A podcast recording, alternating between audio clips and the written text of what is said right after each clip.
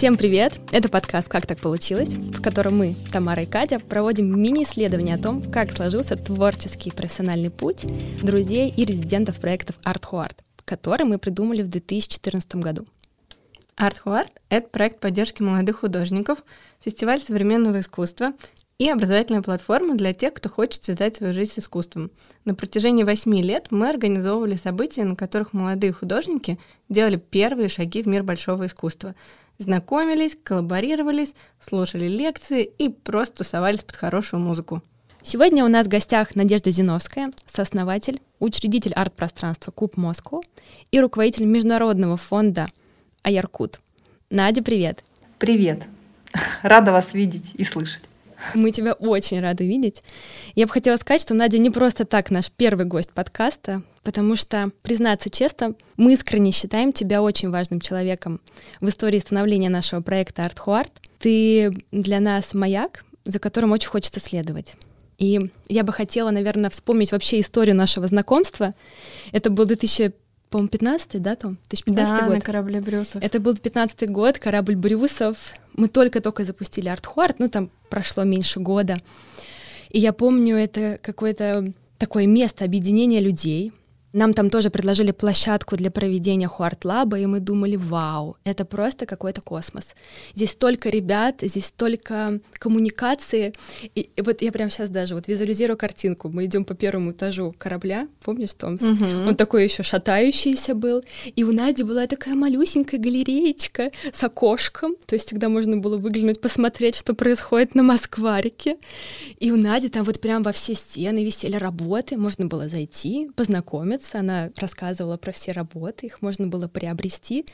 И вот как-то вот это вот зарождение знакомства, оно у меня очень отложилось в голове. Именно Брюсов, мы встречаем тебя, и как-то вот это вот очень отсело, и, и это, знаешь, такая знаковая история, как я уже сказала. Ну что, начнем? Как мы знаем, что ты родилась в семье художников и преподавателей, и твоя первая выставка случилась, когда тебе было всего два года. Да, это правда. Расскажи вообще о своей семье и о своем детстве. Действительно, я родилась в семье художников. У меня мама, папа, бабушки, дедушки, в общем. И, конечно, сестра моя родная, единственная, любимая. Она тоже художница, чем она до сих пор и занимается.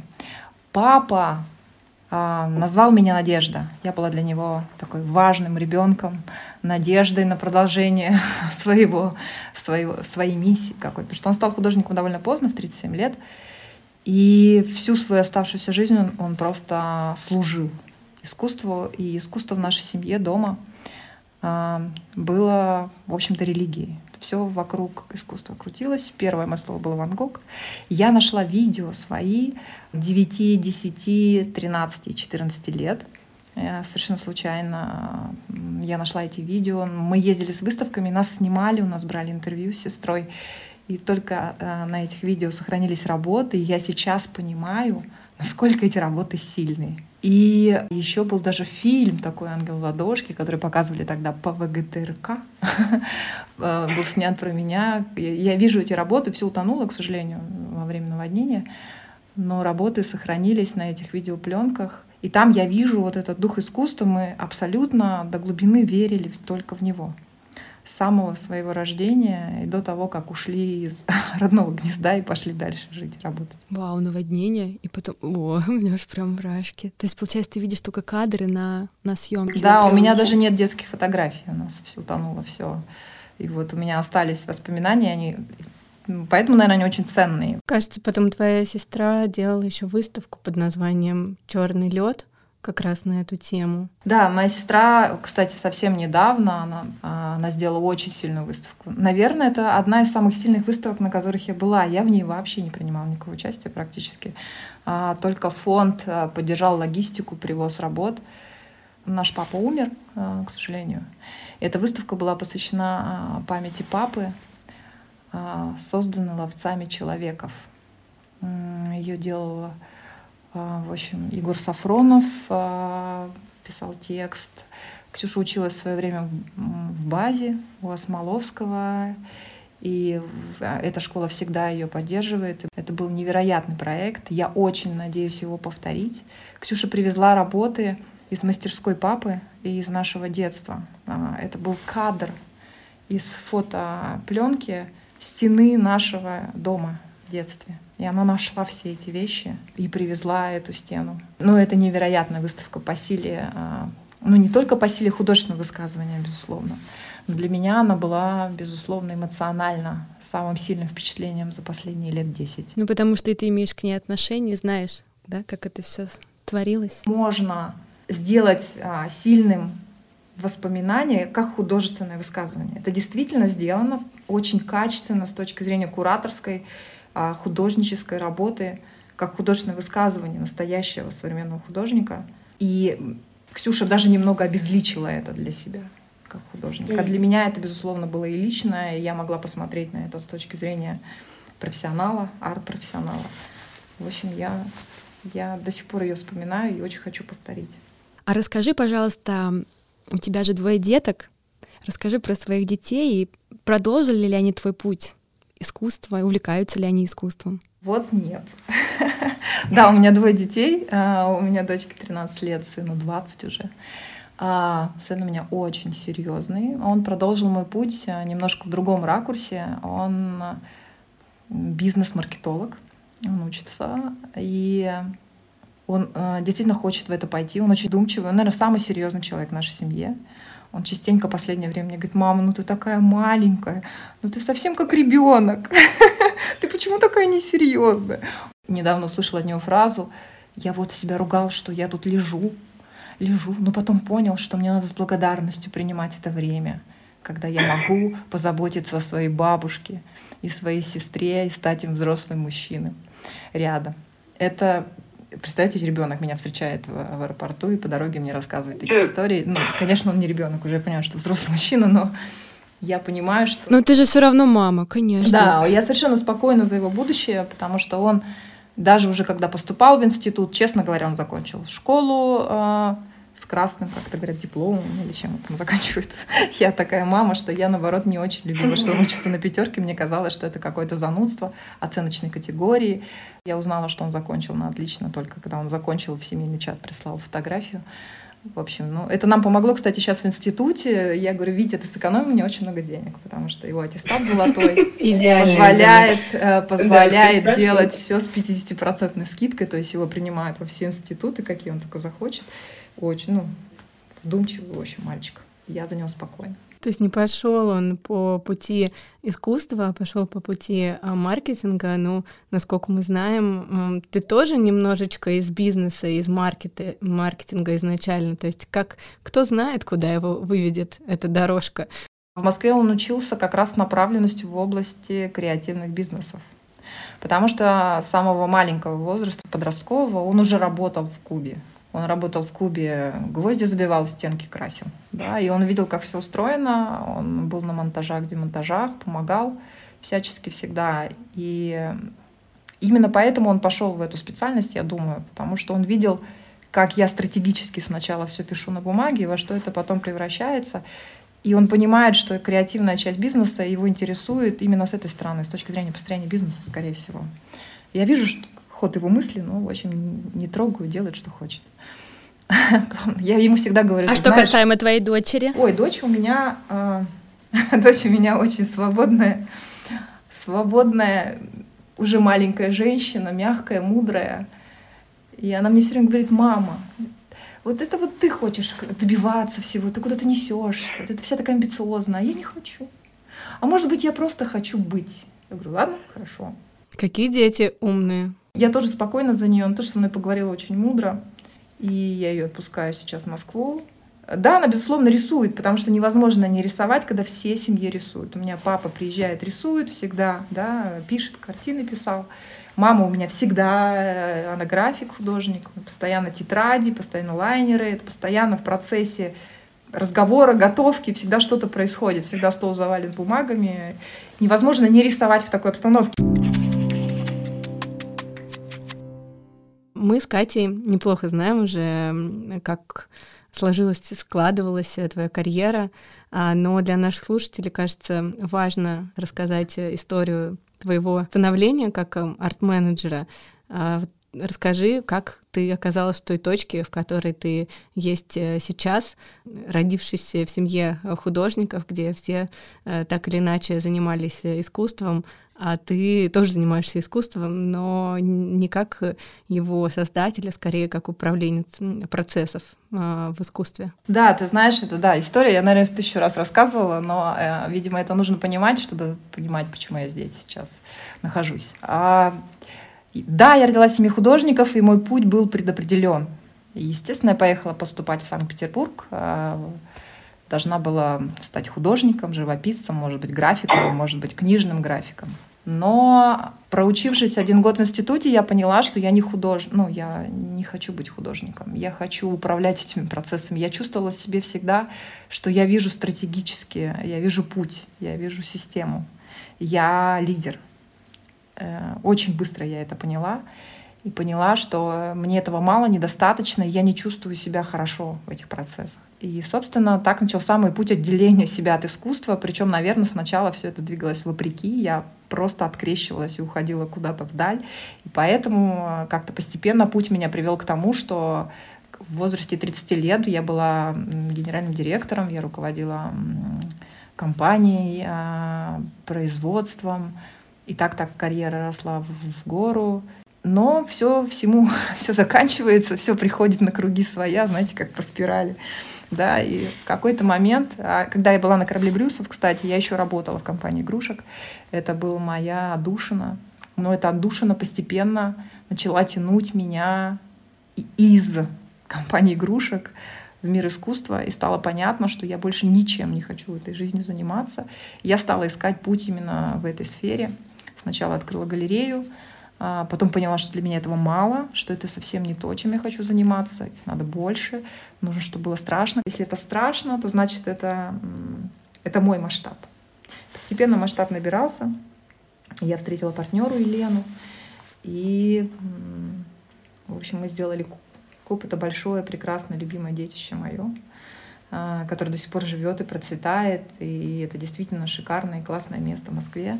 А, для того, чтобы увидеть срез современного искусства сейчас. А, во время развития Куба я делала много других проектов, и меня тянуло все время в Якутию. Мы тоже, кстати, на этом пути с вами пересекались. Помните, девочки? Очень помним. Мы сегодня с Тамарой вспоминали как раз вот эту цепочку, и, и только в разговоре, в диалоге у меня выстроилась картина, действительно, что отправная точка у тебя с Якутии, был образовательный проект Лаба. Помнишь, где ты привезла студентов? Да. Да. И потом мы делали в Кубе тоже еще один курс, еще одних выпускников. Как раз это первый мой, мой заход в, в Якутию, первый. Был еще, когда я работала в игрушке. Мы как раз с вами тогда только-только познакомились. И на самом деле, чтобы вы знали, девочки, которые проучились у вас, они все ими работают или имеют креативные бизнесы сейчас в Якутске. Вот это да. Вот ну, это как да. же приятно. У, у нас как сейчас мурашки и внутренние аплодисменты просто нашему да. курсу арт-бизнеса. На самом деле это очень важная история.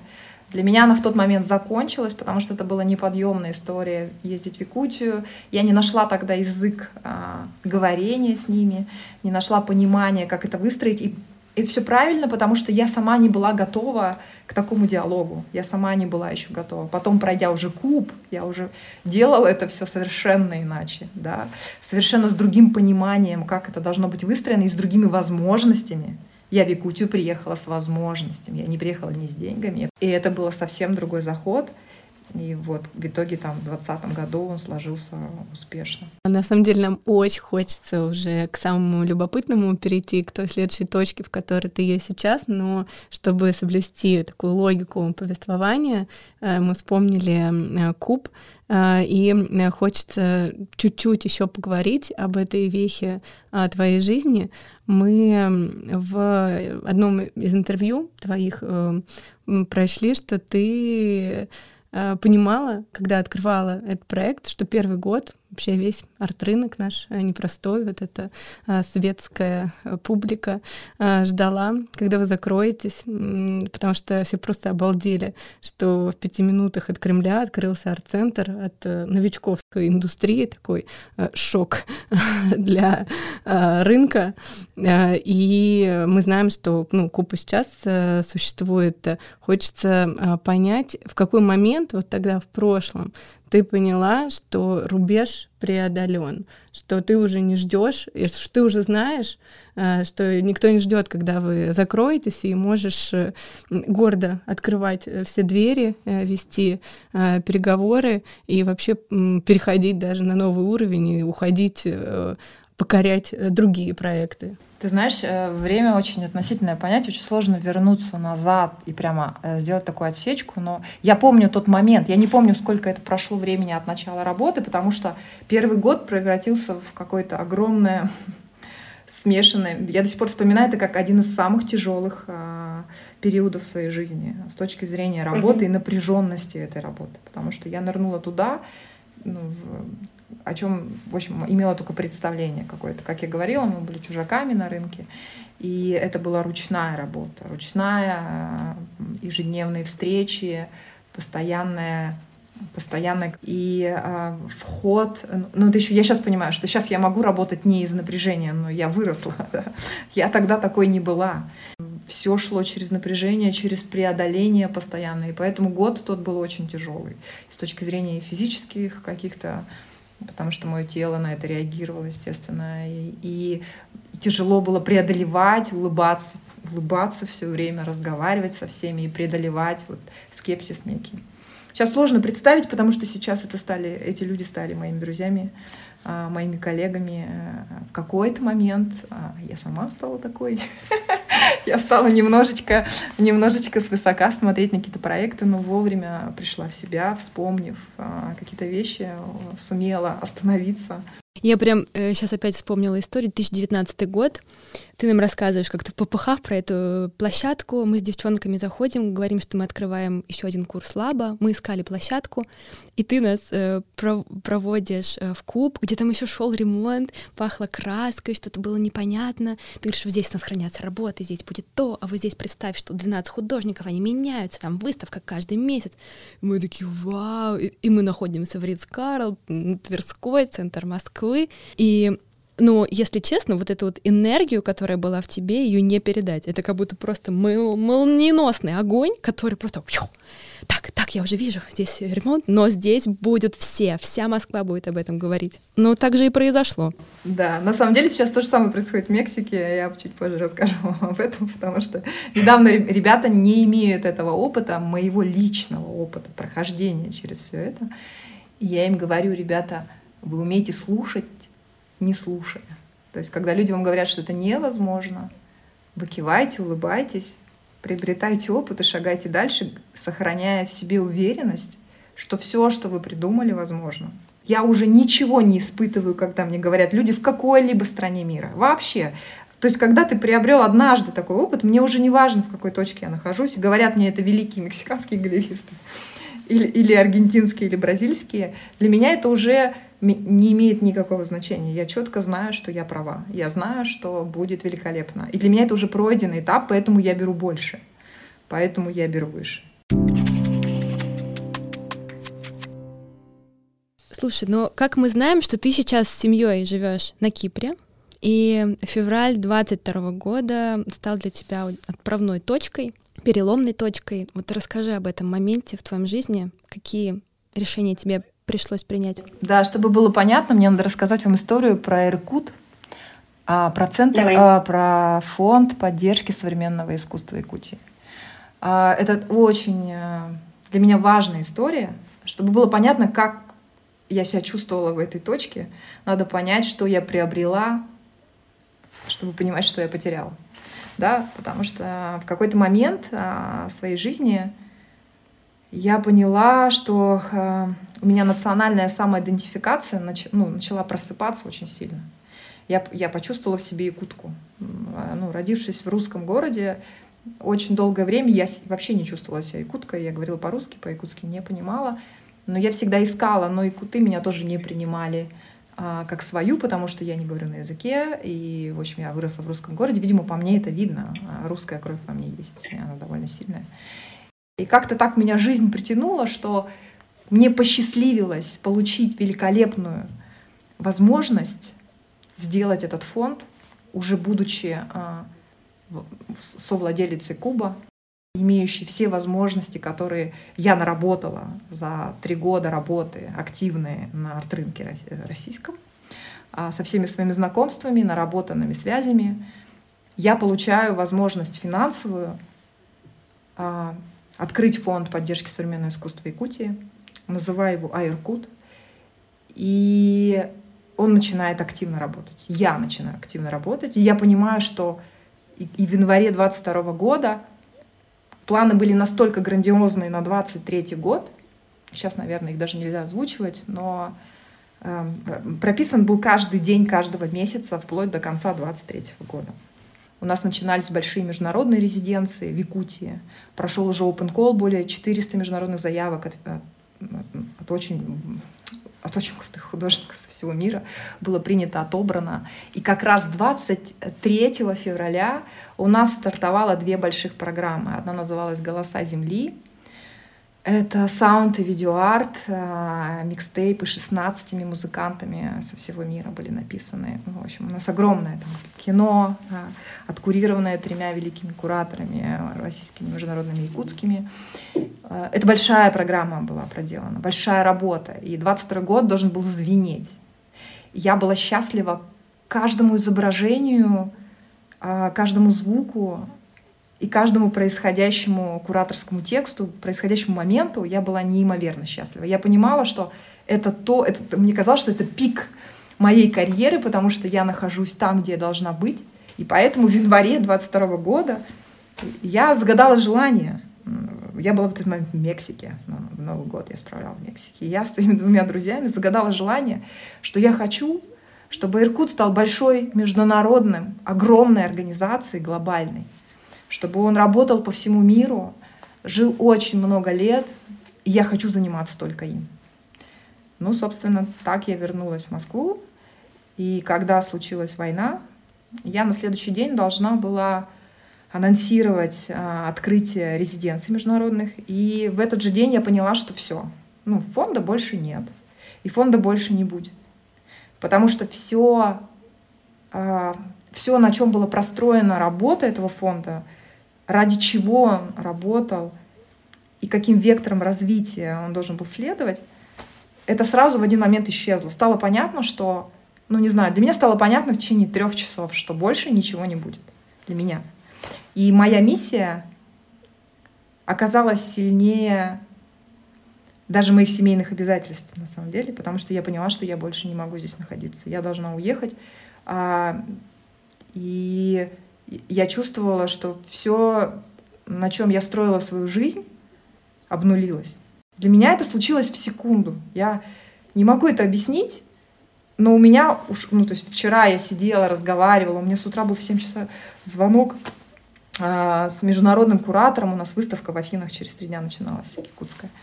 А, и вот это все на радости в 7 утра, и я вдруг понимаю, что звонок отменяется. И вот все, у меня зак, ну, закрылся фонд одним днем, закрылась вся программа, потому что стало понятно, что ну, полумеры, они ничего не дадут. Я не работаю ради того, чтобы работать. Я работаю ради того, чтобы этот результат... Ну, то есть мы пришли к той точке, о которой мечтается. Стало понятно, что к той точке мы не придем. И э, для меня все сразу закончилось. Вы знаете, да, когда у вас есть миссия, когда вы чем-то горите, я всегда живу вот этой миссией, да, она для меня важна. Я открываю утром глаза и понимаю, что я не работаю, я, я живу я так живу. Все, что я делаю, я просто строю проект, исходя из своих мечтаний. И эм, он как-то строится, выстраивается и встраивается в мою жизнь, моя жизнь в него. Это все настолько неразрывно, что, в общем, я уехала. Я уехала из страны. Для меня началась новая жизнь, в которой еще нужно было найти свое место, свою новую миссию и себя новую, а, в общем, встать, поднять и привести в порядок. Расскажи, вот э, это прошел уже год, да, получается, уже даже больше после того переезда. Что, что изменилось в тебе Как ты думаешь, изменилась ли ты? Вот, наверное, с этого вопроса начну, а потом я спрошу, наверное, изменилось ли твое окружение? Да, безусловно, конечно. Это невозможно. Это такое событие в жизни, оно не может не изменить тебя. Ну, то есть, если ты психически здоровый человек, мне кажется, да, потому что... Но вообще я склонный человек к постоянной рефлексии и поиску каких-то светов в конце туннеля. А, ну, вообще, в принципе, по рождению своему я человек оптимистичного склада. А, да, и я всегда ищу выход. А, но период был тяжелейший тоже, потому что я не успела дойти свою трансформацию женскую, это целостную еще благополучного периода, да. Если бы я знала, могла бы, может быть, беж... быстрее бы бежала, да. И я уехала вся такая в... с внутренними раздраями, недоговоренностями, с каким-то своим внутренним еще поиском себя. И я такой и уехала. И на самом деле, как, как ни странно, но именно проект, именно моя миссия, которая стала глобальной, она удержала меня на ногах. И это позволило мне до, до пройти трансформацию себя как женщины — как человека, понять, кто я, чего я хочу. Сейчас а, могу, могу сказать, что вот, наверное, только последние четыре месяца я, я совершенно изменилась. Я, я, мне кажется, я предыдущие года три я блуждала немножечко в темноте. То есть я выскакивала на свет, выходила в свою тьму, я в ней ковырялась, видимо, искала ее, проверяла, примирялась с ней. А, и только вот 4 месяца назад я могу сказать, что я окончательно вышла на свет после всех этих лет. И это произошло еще в процессе а, иммиграции, в процессе поиска нового дома. А, ну, так сложилось. Мы времена не выбираем. И так получилось, так сложилось. И я могу сейчас сказать, что я вышла на свет. Я знаю, кто я. Я нашла себя. И, конечно, безусловно, я очень сильно изменилась. Это звучит как действительно ну, чудовищно, просто тяжелый э, период. И вот на этом пути поиска себя, э, как ты себя пыталась все эти месяцы поддерживать, какие вообще инструменты ты используешь, чтобы держаться в этом безумном мире поиска своего пути, чтобы не свернуть из этой Э, со своей дорожки опять э, в темноту. Да, безусловно, а, психолог, конечно. Он у меня всегда был и в Москве, и я их меняла в зависимости от своего состояния, понимая, где, какой тип психологии и психотерапии мне нужен. Безусловно, а, псих, психологи менялись все это время. Сейчас у меня совсем другой, более сильный, мощный. Важный инструмент, если можно так сказать, это друзья.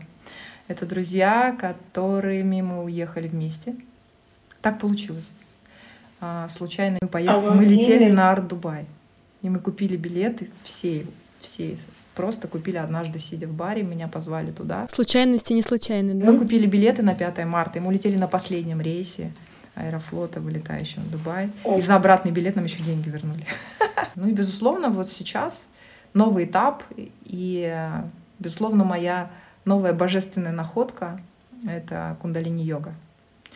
А, О, Никогда интересно. не представляла себя йогиней. Никогда. Вот честное слово, я занималась боксом. Мне, вы знаете, надо куда-то бежать, надо уже прыгать. А мне же громкая музыка, стучащая в уши.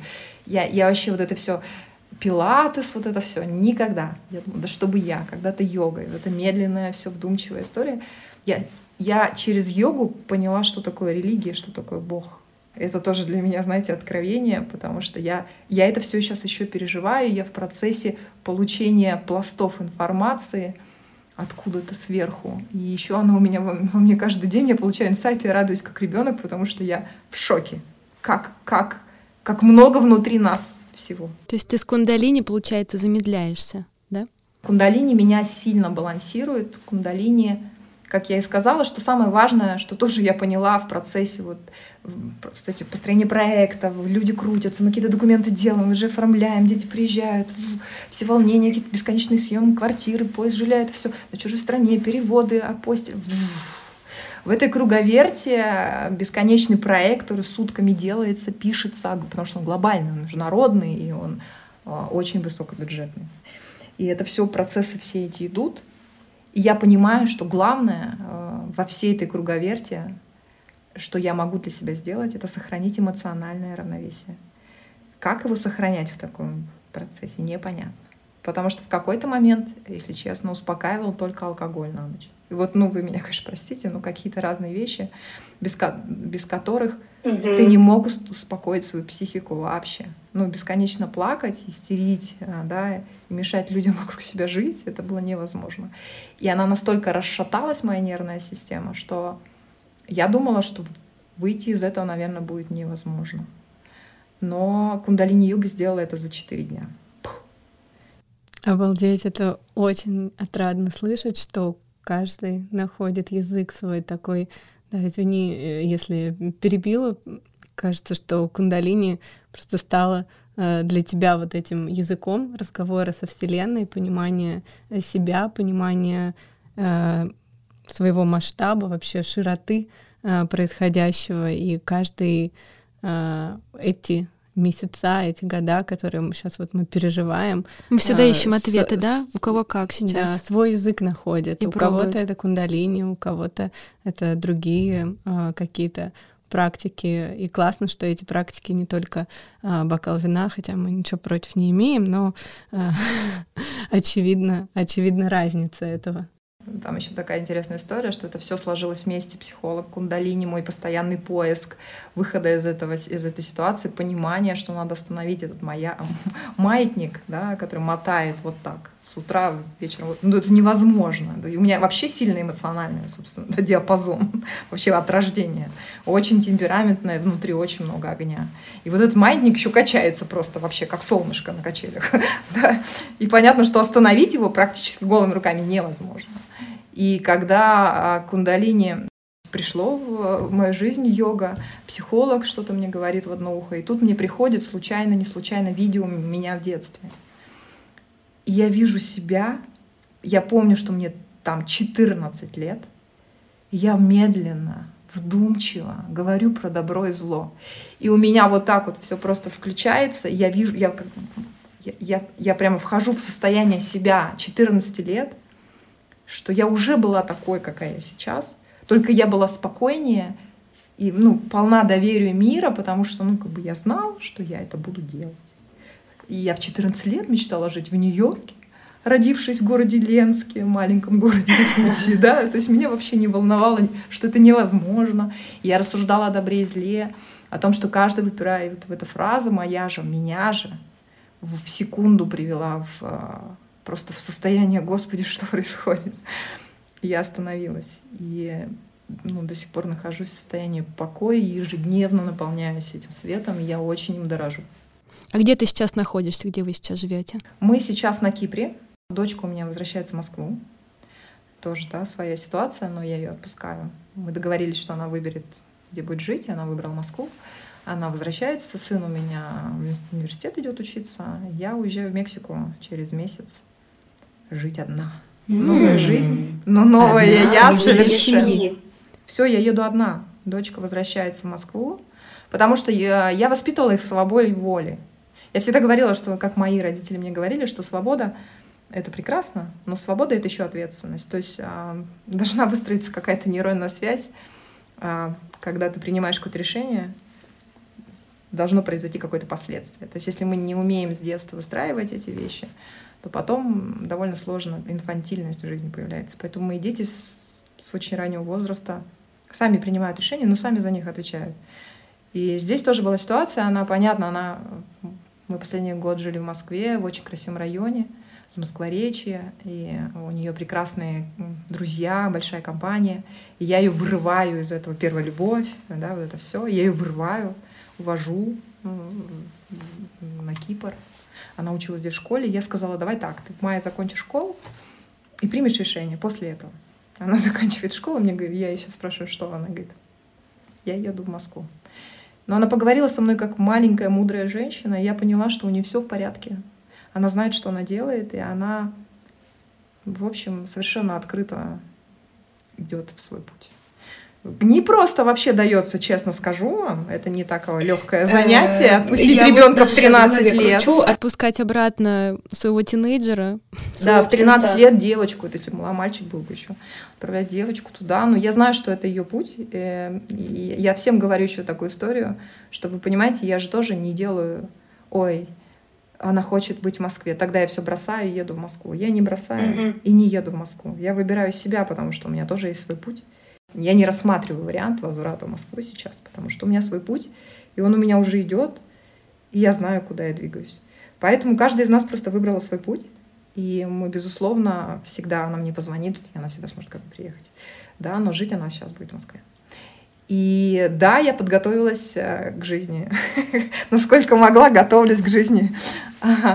В одиночестве, в хорошем смысле этого слова.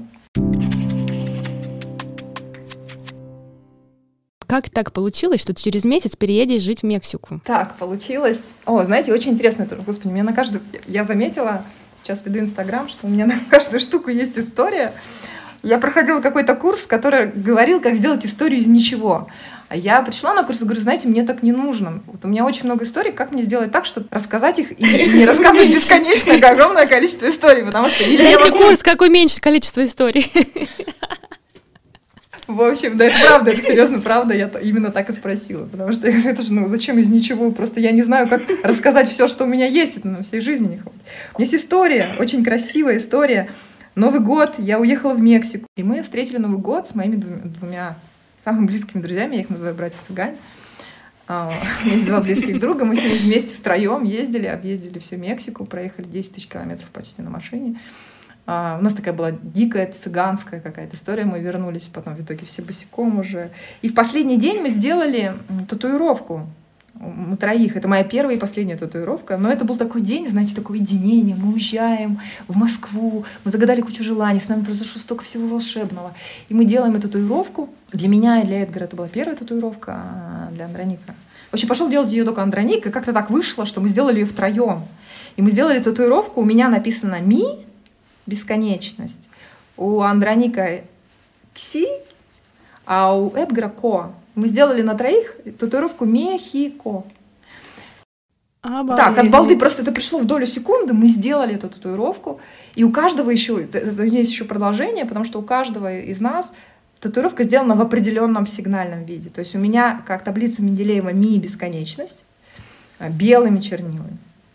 У Андроника это игральные кости, на которых стоит 42 с одной стороны, с другой стороны кси, ну, 10, 1.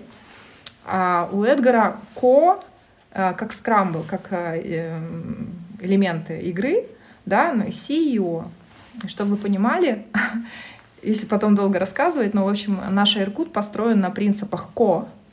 Мы все делаем а, в коллаборации, да, в community. У нас все построено на принципах co. А, да, мы делаем все легко, играючи, экспериментируя. И всегда смотрим внутрь себя и исполняем свою мечту. А, в общем, это все так и произошло. И когда расскажу там с помощью research'а, да, потому что мы пошли в страны а, с каким-то, чтобы наш опыт был релевантен, в странах с развивающейся экономикой, а, и взяли список стран, начали проводить в них ресерчи по разным метрикам, довольно глубокие. И Мексика вышла на первый план. Естественно, мы там уже были, мы поехали туда, провели там, ну, в общем, у нас все закрутилось, и Мексика как-то сразу вышла страной первой. Мы не думали о том, что у нас татуировки или еще что-то. И говорю, когда мы уже а, искали место для арт-центра, в какой-то момент мы прошли, ну, не знаю, около, наверное, все здания в Мехико-Сити мы знаем все. Потому что ну, мы по-русски, знаете, как это умеют. Что сейчас научились уже медленно работать. Первое время мы просто работали по-русски. И э, в каком-то Я представила вас троем, гоняющие там. Жара, жара невыносимая, какие-то невероятные вещи. Люди на нас странно смотрят. Мы все время куда-то давим людей. Мы все время просим сейчас, можно посмотреть, а завтра? Они говорят, нет, через две недели. Мы говорим, как через две недели? Ну сейчас. И вот это все, знаете, вот эти суете, мы такие уставшие. Садимся за стол, заказываем какой-то кофе, садимся. И я вдруг понимаю, что у нас татуировки на руках. И, в общем, если говорить эзотерически, то мы провели ритуал на крови, поэтому мы в Мексике открываем сейчас культурный хаб. Если говорить экономически э, с точки зрения бизнеса или с точки зрения современного искусства, конечно, мы провели research, и у нас, у нас большие планы. Мексика — это только начало. А в конце года открывается в Казахстане культурный хаб, а потом мы двигаемся в сторону Южной Африки, пробежимся по старым по странам Латинской Америки, Аргентина, потом дальше Кейптаун. У нас грандиозные планы, причем Иркут, а, это я вам рассказывала сейчас про открытие арт-центров и культурных хабов, а Иркут это вообще это гораздо больше, чем культурные хабы и арт-центры. А Иркут это большой foundation, который работает с художниками, агентами социальных изменений. Я очень хочу эту фразу повторить, потому что для меня она важна. И фонд начнет работу, он уже начал работу, на самом деле он поддерживает э, художников, э, художественные, художественные самообъединения, кураторские проекты, образовательные проекты, те, которые занимаются социальными проблемами, которые поднимают эту тему, решают эту тему, помогают художникам безопасно говорить об этом. А, в общем, для нас это супер важно, и мы уже начали эту работу. И сейчас на территории Мексики наша основная работа. Да. Культурный хаб. Я всегда говорю, что культурный хаб сейчас так вышло, что арт-центр в нем только одно из пяти зданий. А, потому что я поняла, что арт-центр недостаточно для того, уже недостаточно а, для того, чтобы выразить миссию а, в регионе, в котором мы заходим. Потому что арт-хаб и культурный центр становятся домом. Мы все бездомные, мы сейчас unhomed, да, и мы ищем дом, по сути. И в Мексике мы сейчас строим наш первый дом, культурный хаб и арт-центр. Ох, вот этот масштаб. А расскажи, как э, художникам со всего мира, и в том числе из России, вот частью стать этого проекта, попасть а, в этот а, дом как это все работает, может быть, ну, по шагам, прям что нужно сделать, чтобы встретиться с тобой в Мексике? Встретиться со мной в Мексике — это разные вещи. Смотрите, а проект глобальный, и в сторону России мы вообще сейчас не смотрим. Да? То есть я вообще не смотрю в сторону России. Если мы пришли в Мексику, мы работаем а, с местным локальным контекстом. Мы работаем с местными локальными художниками, а, мы работаем с социальными а, проблематиками конкретного региона и а, полностью погружаемся в культурный контекст той страны, в которой мы находимся. Мы не, не приехали кого-то учить, мы не приехали кому-то, знаете, свысока помогать, мы приехали сами учиться, мы приехали вместе а, искать ответы, потому что так будет легче.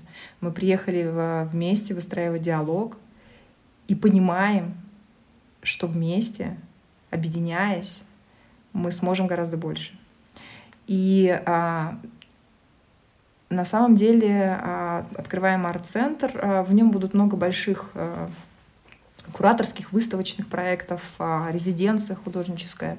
Но пока мы не планируем какой-то больших международных обменных проектов. Они скорее будут запланированы на следующий год, и они скорее нацелены на то, чтобы художники в той страны и той региона, с которым мы работаем, могли выйти на международный большой рынок типа Нью-Йорка, да, Лондон или Гонконга.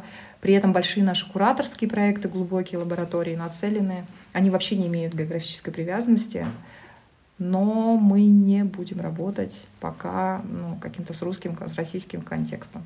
Как я говорю, э, проект стал реально глобальным, миссия стала сильно глобальной. Я теперь человек мира, и э, мне надо стать очень сильной, чтобы понять, как я дальше. Я очень хочу вернуться к экскурсским художникам, я очень хочу продолжить с ними работу, я очень хочу делать, а, растить качественные проекты, но для этого я сама должна стать сильной. Я должна твердо стоять на ногах, проект должен твердо стоять на ногах. Мы понимаем все, что такое русские деньги, что такое русские, ну, я серьезно говорю, да, это вообще другая история, кардинально. Да, это кардинально другая история, и понятно, что сейчас вот даже в Инстаграм вышло, и художники мне начали писать. Но еще есть второй момент, что я в принципе не работаю с художниками а, лично в ВКонтакте. Потому что даже у арт-центра есть директор. Да, у культурного хаба есть директор, у резиденции есть директор. Да, у нас есть маркетинг-директор, но все серьезно. У нас еще артистик-директор, арт-директор, шеф-куратор, у нас борт. А, ну, это большая довольно организация, глобальная. Я идеолог а, этой организации, я строю, вижу ее будущее, я стратег. Вот расскажи о своей команде. Кто у тебя, ребята? Это у тебя международная команда или у тебя русская? Сейчас команда уже, слава богу, международная, потому что, ну, мы, собственно, уже вышли, начали работать. Этап планирования и выстраивания стратегии закончился в прошлом году. А, но когда я начала работать, первое, что для меня было супер важно, я была не в самой большой силе своей, да, энергетической, ресурсной.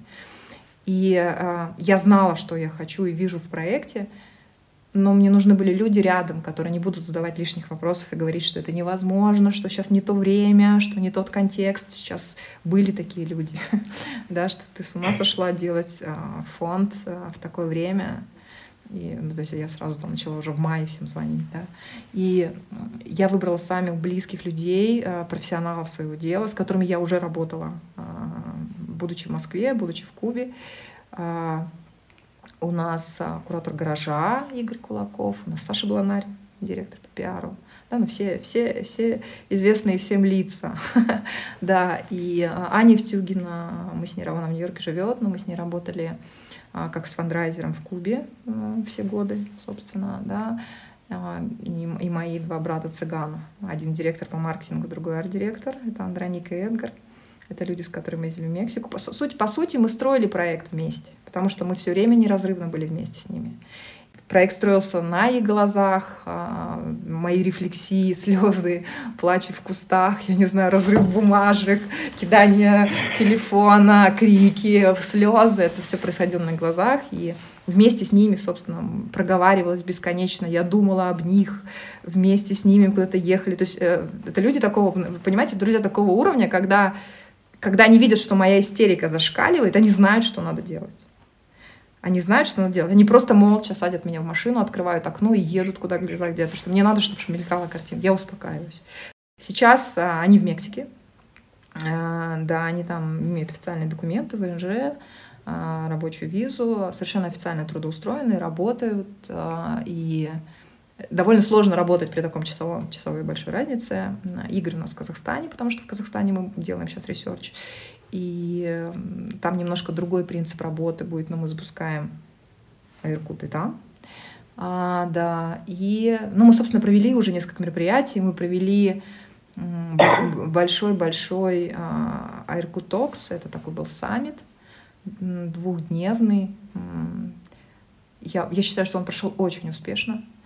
И он выполнил все задачи, которые мы перед собой ставили. Мы таким образом вошли на мексиканский рынок, проведя, при, при, мы привезли ruangrupa, например, да, мы привезли для диалога известные организации художников со всего мира, а, устроили диалог между мексиканским а, современным сообществом, современным искусством, арт-профессионалами, объединили их всех и а, тоже имели какие-то свои мысли в общем, моя команда сейчас уже становится международной, э, потому что в Мексике я обожаю нашего директора нашего культурного хаба, это Андреа. А на каком языке он говорит? Испанский, английский. Мы учим испанский. А как ты там вообще ориентируешься? Ты знаешь испанский? Я не знаю испанский. В нашей команде никто не знает испанский, к нашему студу. Но вы понимаете, если нас что-то может... Вы что, понимали, я по-английски не очень хорошо говорю. Слушай, опять возвращаемся к теме. Страшно иду. Да? Да, страшно иду. Ну, то есть я вообще настолько верю всегда. Меня не могут остановить какие-то условности. Меня не могут... Я, я могу не понимать язык, я понимаю, что для понимания культуры знание языка категорически важно, стопроцентно важно.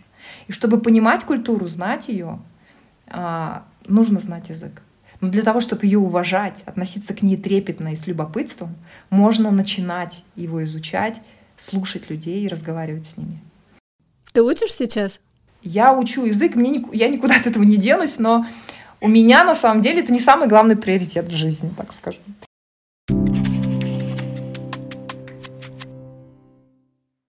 Давайте я вам расскажу. Знаете, на самом деле кому-то может быть это полезно. Я вам да. расскажу просто, чтобы было понятно, что я человек, который... Ну, у меня нет запрещенных путей, у меня нет у меня нет, во-первых, проторенной дорожки. Я смотрю на ситуацию всегда. Вот, например, ситуация. Я вам сейчас просто покажу. Ситуация. Мы приехали туда, и нам нужно было познакомиться. Мы узнали, мы до этого провели research, приехали туда уже не на холодную, мы провели интервью, мы познакомились с многими людьми. И узнали, что есть такой один девелопер, а, известный очень. Он же владелец а, фабрики по изготовлению мискаля. А, и при этом у него много зданий.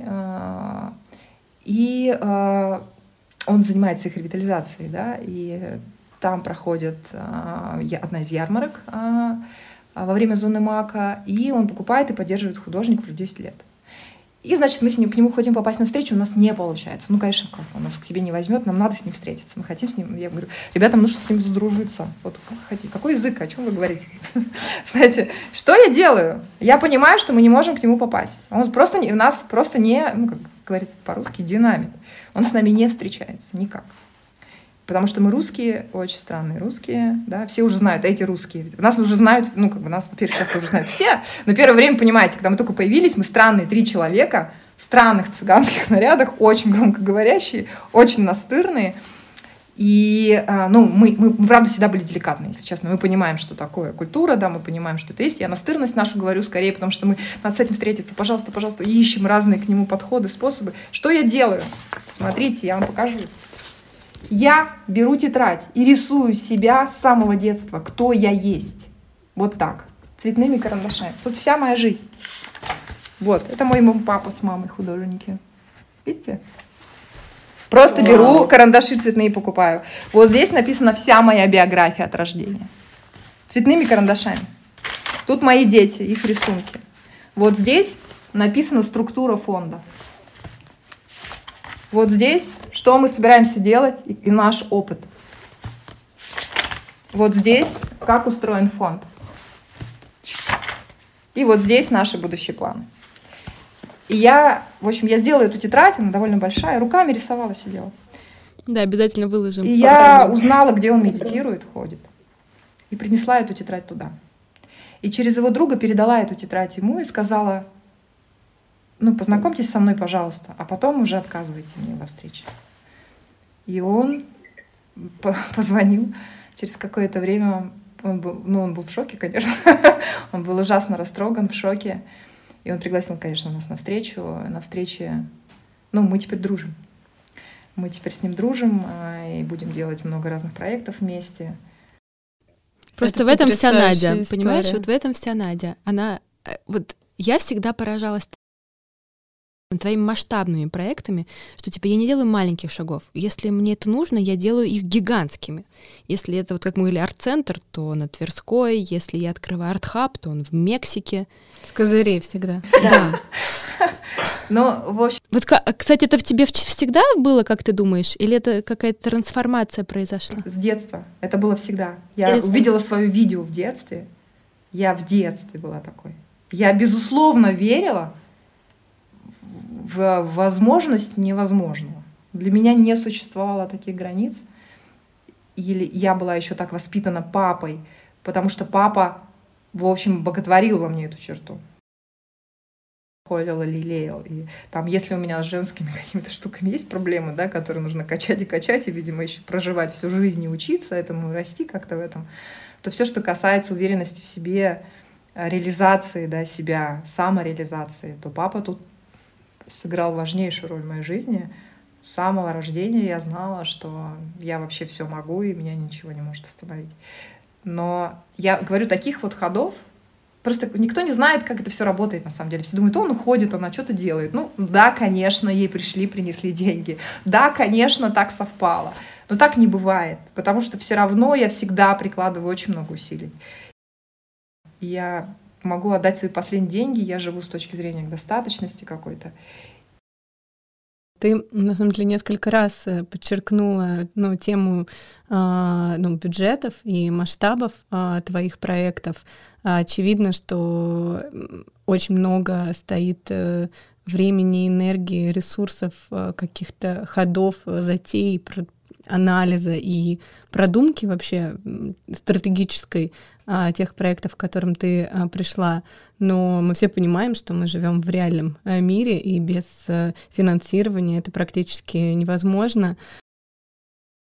Как вообще э, находить э, финансирование, где его искать, как у тебя это получалось, э, всегда ли это случайности или случайностей не бывает, э, потому что ну, без ресурса финансового, э, возможно, ничего бы не было.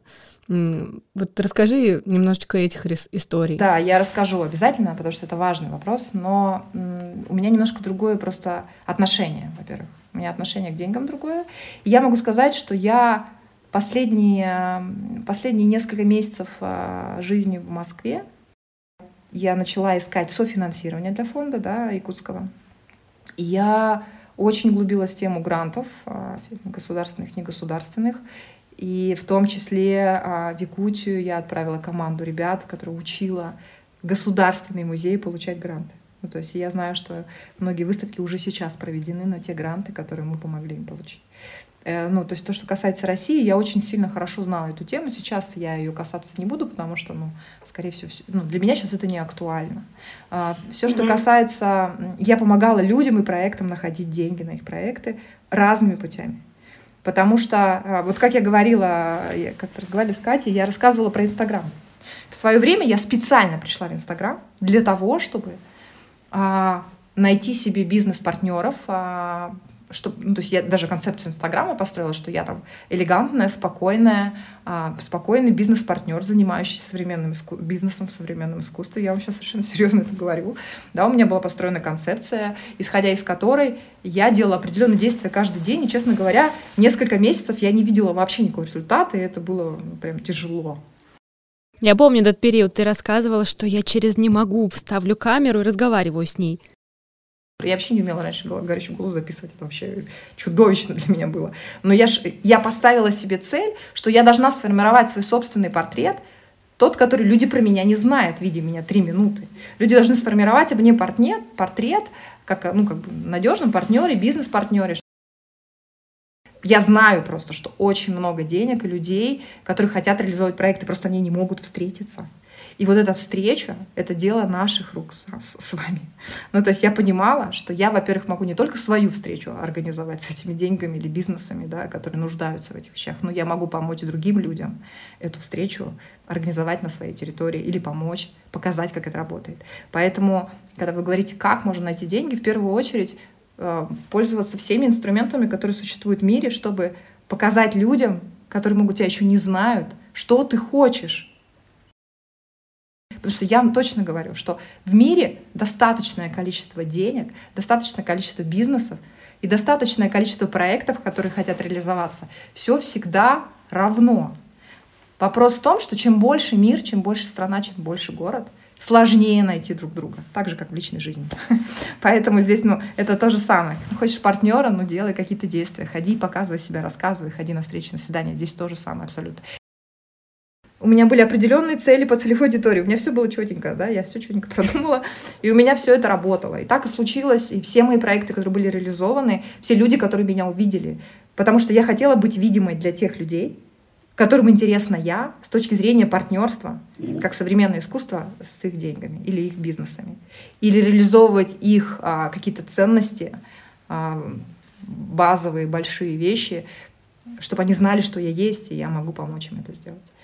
Это первое, да, когда вы спрашиваете, что надо делать, просто, ну, чтобы люди знали об Очень этом. Очень элегантно. Как минимум. Да. Я... Ведите Инстаграм со стратегией. А еще, кстати, я часто встречаю людей, у которых ты видишь реально гигантские проекты, но они говорят, я не умею себя продавать. Ну, типа, что я кому скажу? А у него за плечами такой опыт. А вот наглядный пример, что просто ставишь камеру и говоришь. В какой-то момент возникло понимание, что я делаю больше, чем говорю об этом, чем люди знают. Mm-hmm. Ну, и это, это плохо даже для тех проектов, которые я делаю, потому что они невидимы миру. И вот сейчас, как конкретно в Иркуте, одна из миссий проекта — это стать боль, видимым большему количеству людей в мире, именно художников, агентов социальных изменений или проектов. агентов социальных изменений, потому что я сама себя считаю агентом социальных изменений. И я хочу быть видимой всему миру, и я хочу, а, чтобы найти инструменты и возможности в лабораторном даже формате, чтобы эти видимость сделать больше. Деньги приходят на потребность и на, ну, то есть на горящую мечту. У меня никогда не было иначе. Но сейчас вопрос такой очень простой, откуда деньги в фонде. А, это деньги компании Drive. Это компания вторая после Uber во всем мире. И, наверное, она... Ну, в России она меньше развита, они в Россию не заходили.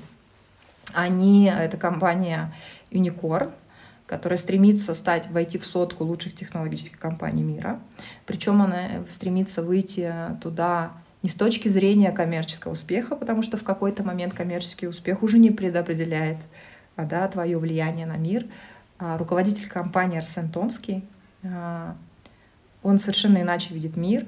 Он, он сам агент социальных изменений для меня великий.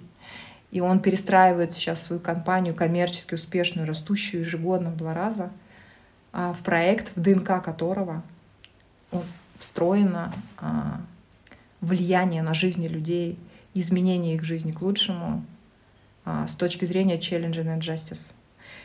И он по-настоящему горящий человек, до безумия.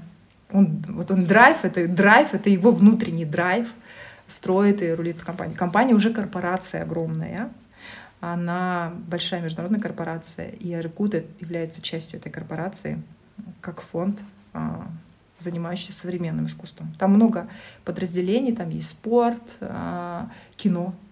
И это очень тоже интересно. Мы вместе с кино будем делать сейчас в Казахстане проект большой.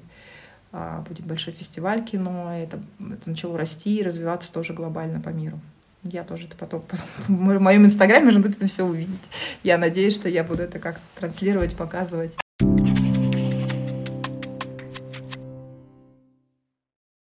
Позвольте, я все-таки задам еще один вопрос, а потом мы перейдем к микро а, вопросу. Пойдем к блицу, блиц, к э, итогу. Э, конечно же, как в любом подкасте у нас есть блиц.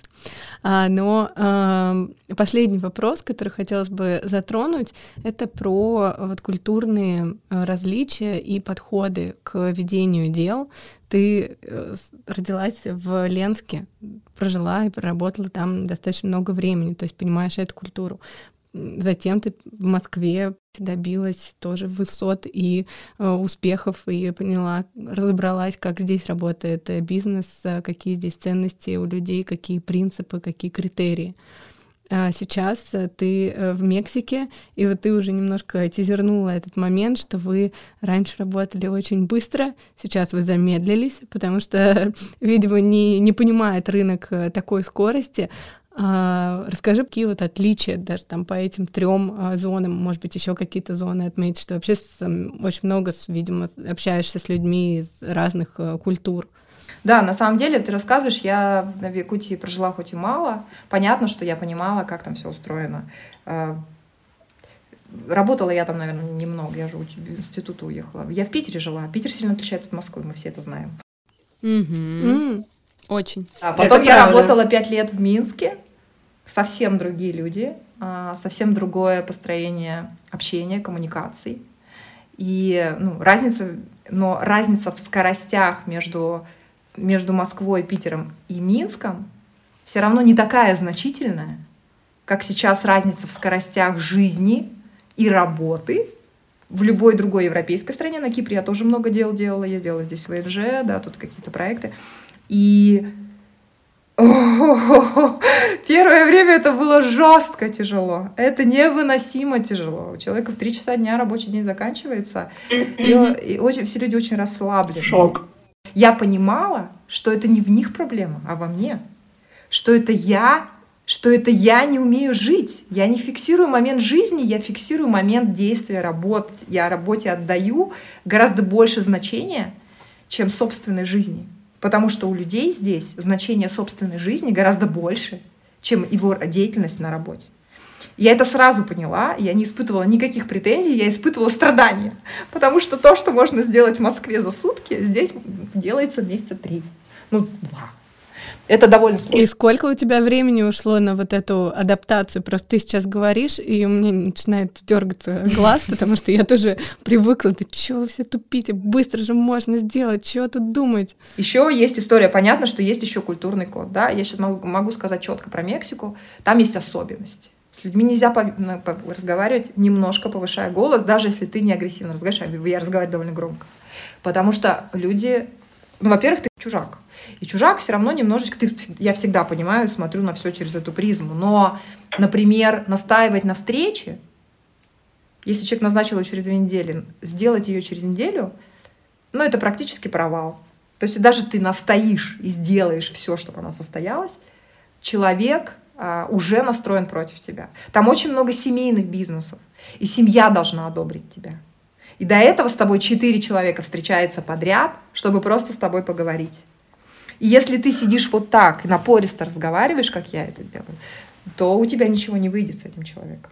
Потому что у них еще матриарх, ну, у них патриархат, и женщина, она всегда немножко тихая. И пока я только это поняла, прошло много времени и каких-то провальных переговоров.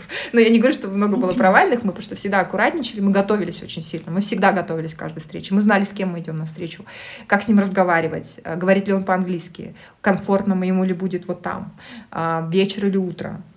Потому что коммуникации, ну, вы понимаете, что вы на чужой стране, не, у вас не получится шанса не то, чтобы второй раз первое впечатление произвести, у вас не, не получится шанса, скорее всего, вообще ничего больше с этим человеком сделать, если вы неправильно с ним начнете разговаривать тяжелейшие переписки. Мы еще умудрились, собственно, сделать мероприятие практически за месяц по нашим московским меркам. Там это такое невозможно вообще категорически. Мы сделали это, надорвав все в себе, не знаю, просто все собственные силы, потому что люди просто не отвечают на письма, они не отвечают на них сразу, они не отвечают на них на следующий день, они отвечают на них через три дня. То есть то, что у нас происходит даже при, при высоких переговорах, при тяжелейших там трехсторонних контрактах каких-нибудь международных. То, что там с юристами со всех сторон, я делала такие контракты, это делается, ну, при тяжелейших условиях месяц. Да, ну так вот, полтора. Это прям mm-hmm. мощный контракт. Ну, Здесь да. контракт делается, знаете, сколько уже? Четвертый месяц. И вопрос же в том, что каждый месяц они могли бы иметь деньги, но это уму непостижимо. Это удивительно, кстати. Ну, это просто уму непостижимо. Значит, да. Почему? Ну, потому что ну, деньги не стоят. Деньги не стоят на первом месте. Стоит комфорт общения с тобой, комфорт и безопасность. Если ты там часто встречаешься, например, если ты как коммуникацию вступил с иностранцем, например, с каким-нибудь французом или там немцем, или это сразу видно. Это сразу видно по переписке. Или, например, а, с американцем. Это сразу моментально совсем другой тон of voice. Вот так, вот так. И в какой-то момент сейчас это уже даже некомфортно.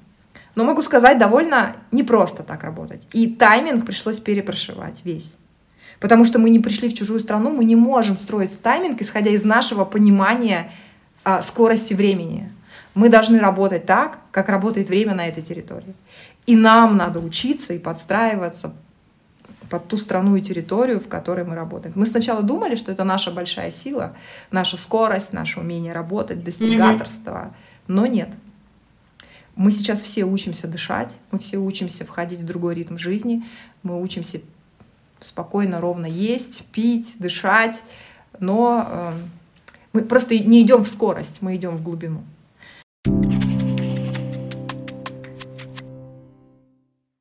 Ну что, в конце мы бы хотели тебе задать парочку вопросов в формате Блица. На самом деле у нас вопрос а, был, посмотри у себя на телефоне, с кем был твой последний разговор или переписка, или переписка и расскажи нам, а, что это вообще такое было, как так получилось, почему это было именно он. Но мы понимаем, что ты не можешь сейчас снять носок и посмотреть на телефон. Поэтому такой более земной вопрос. Кажется, ну, кстати, ценно. подожди, подожди, может быть, мы его, может, ты вспомнишь. Я вспомнила, я знаю, с кем я переписывалась. Я переписывалась прямо за, за минуту до вас.